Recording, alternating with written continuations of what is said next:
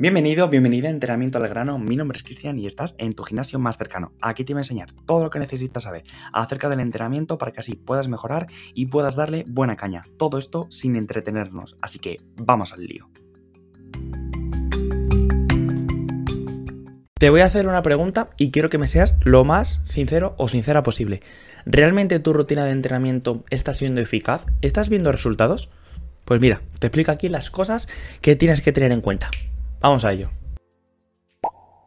Muy buenas compañeros, muy buenas compañeras, ¿qué tal? ¿Cómo estás? Mi nombre es Cristian, técnico superior de Tafat, ya con más de 6 años de experiencia en el entrenamiento y hoy te voy a enseñar si los ejercicios que estás incluyendo en tu rutina son buenos, no son buenos, ¿Deberías de eliminar alguno? ¿Deberías de cambiar el orden en los ejercicios? Pues bien, te voy a explicar en este vídeo. Aparte de dedicarme de durante más de 6 años al mundo del entrenamiento, me dedico durante más de 3 años a la movilidad y a la técnica de los ejercicios. Cosas que no mucha gente suele tener en cuenta, pero son súper, súper, súper, súper claves para que tú tengas un control de tu cuerpo. Si tú no sabes cómo cocinar, si tú no sabes cómo encender un fuego, más bien, cómo vas a cocinar. Si tú no sabes cómo arrancar un coche, ¿cómo vas a conducir? ¿Vale? Piensa así, de esta forma. Entonces, te voy a decir diferentes pautas que tienes que tener en cuenta para que sepas si está bien o no está bien tu rutina. En primer lugar, ¿sientes que estás avanzando? Si la respuesta es sí, adelante. Sigue tal como estás. Ahora te voy a hacer diferentes preguntas.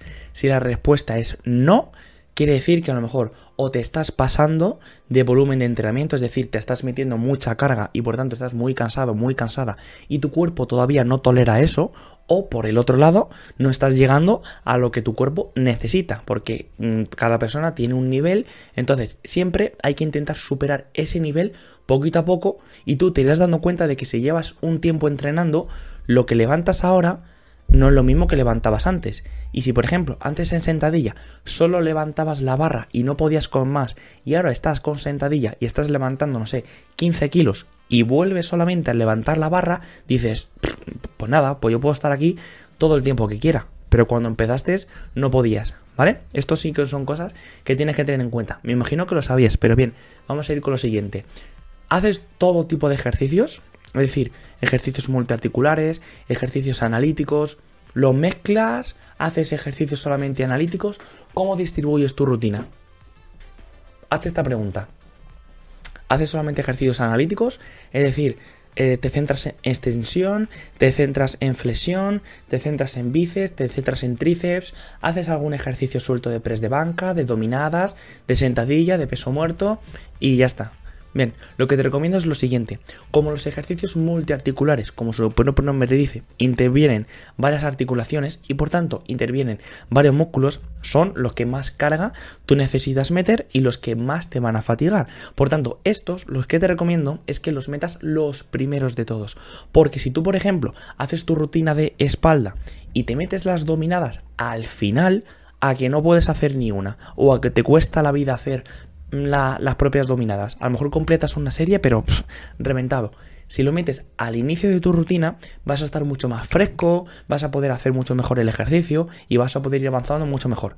Ejercicios multiarticulares siempre primero y ejercicios analíticos después. A no ser, a no ser, y esto ya son eh, cosas extras que te digo, a no ser de que tú, por ejemplo, como es mi caso, yo tengo un día solamente de bíceps, tríceps y deltoides. En ese caso, no tengo que hacer dominadas, no tengo que hacer press de banca, yo voy directamente con un ejercicio de bíceps, ¿vale? Eso es un caso excepcional, vamos a decir, ¿sí? Ahora después, ¿qué es lo que tienes que tener en cuenta? El orden de los ejercicios. Según a lo que tú le quieras dar más caña y según a lo que más atrasado tengas, tendrás que ir distribuyendo tu rutina en cuanto a eso. Te pongo mi propio ejemplo. A mí, por ejemplo, eh, me cuesta muchísimo el tríceps, ¿vale? El tríceps y el dorsal, sobre todo en dominadas, me cuesta muchísimo. Pero en cambio, en sentadilla voy de lujo. En sentadilla no tengo que mejorar nada. Pero ¿qué es lo que pasa? Que en dominadas yo tengo que generar muchísima más fuerza en el ejercicio. Por tanto, me tengo que centrar en ejercicios más de jalón, que por aquí justo te está saliendo un vídeo de las cosas que tienes que tener en cuenta para así trabajar bien tu dorsal.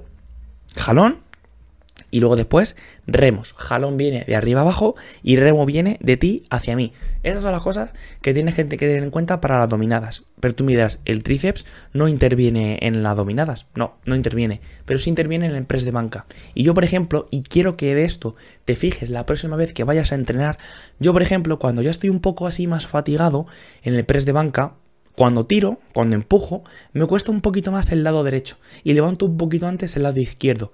Y siento que es del tríceps. ¿Por qué? Porque como ya te expliqué, creo aquí, o si no ya lo tengo que grabar, no sé ya cuántos vídeos he grabado, el, el, pectoral se divide en tres partes, ¿vale? Esto te lo explico de manera súper rápida. El pectoral, por así decirlo, se divide en tres fases de movimiento. Si te cuesta abajo del todo, lo que tienes que trabajar más es el deltoides anterior, ¿vale? Con todo tipo de elevaciones frontales, press militar, etcétera, etcétera. Si lo que te cuesta en el press de banca es la parte media, tienes que trabajar sobre todo más el haz clavicular, la parte de arriba, el press superior con mancuernas. Sería un buen ejercicio. Y si te cuesta arriba del todo el hecho de extender los brazos, lo que más tienes que trabajar es el tríceps. Y si te cuesta más un lado que otro, te recomiendo que lo hagas de manera unilateral. ¿Y qué es lo que pasa? Que yo me di cuenta de esto. Y al yo darme cuenta de que me costaba más el lado derecho que el lado izquierdo, empecé a hacer ejercicios de tríceps, que por aquí te están saliendo las tres cabezas del tríceps, que tienes que saber cómo entrenarlas correctamente para que así le puedas dar buena caña. Porque a lo mejor tú estás haciendo tríceps y estás haciendo la misma cabeza y por tanto no notas esa mejora.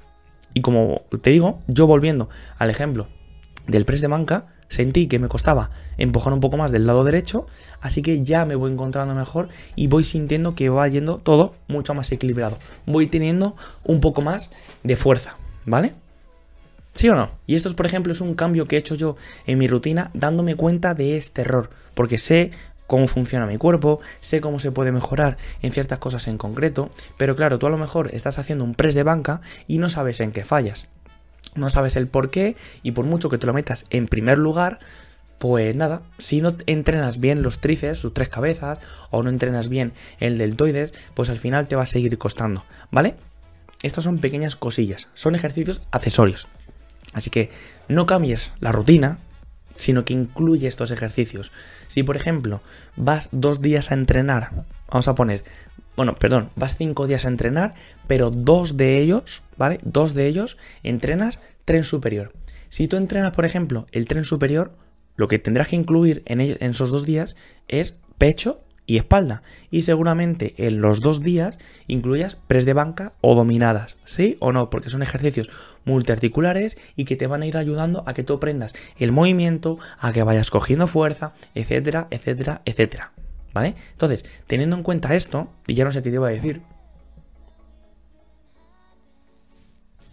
Teniendo en cuenta esto, si a ti, por ejemplo, como a mí, te cuesta las dominadas o, en el caso en concreto que te he puesto, te cuesta el press de banca, fíjate en estas pequeñas cosillas y em, mete en tu rutina algún ejercicio extra para que mejores en esa situación en concreto. O cambia algún ejercicio que sientas que no estás avanzando para que puedas mejorar en el ejercicio en cuestión.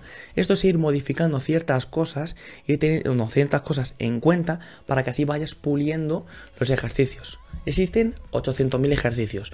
No tienes que incluir todos en tu rutina. Incluyes los que realmente te vengan bien a ti, los que vayas mejorando y los que sientas que vayas fallando, como por ejemplo te he dicho en el press de banca, pues fíjate en qué fallas y así luego después puedes ir dándole caña, ¿vale? Utiliza este consejo que te digo de manera súper clara esto lo tienes que estudiar muy bien si quieres hacer una tabla por tu, cuenta, pero ten en cuenta que vas a tardar muchísimo en hacer una tabla, porque al final yo ya sé, o otros entrenadores, bien de entrenadores, saben cómo hacer una rutina, saben el por qué, tú vas a estar haciendo este ejercicio, pero no, no, vas a saber hasta que lo pruebes si ese ejercicio es bueno para ti, no es bueno para ti, etcétera, etcétera. Así que utiliza esto con cautela y cualquier duda que tengas me la dejas en los comentarios. Me despido y nos vemos en la próxima. Adiós. Muchas gracias por haber escuchado hasta aquí, espero que te haya gustado y sobre todo que te haya servido para que así lo puedas aplicar en tu entrenamiento. Si no quieres perderte ningún capítulo, agradezco un montón que me sigas y si crees que a alguien le puede ser de utilidad, compárteselo para que así también puedas disfrutar de este contenido. Nos vemos en el próximo capítulo.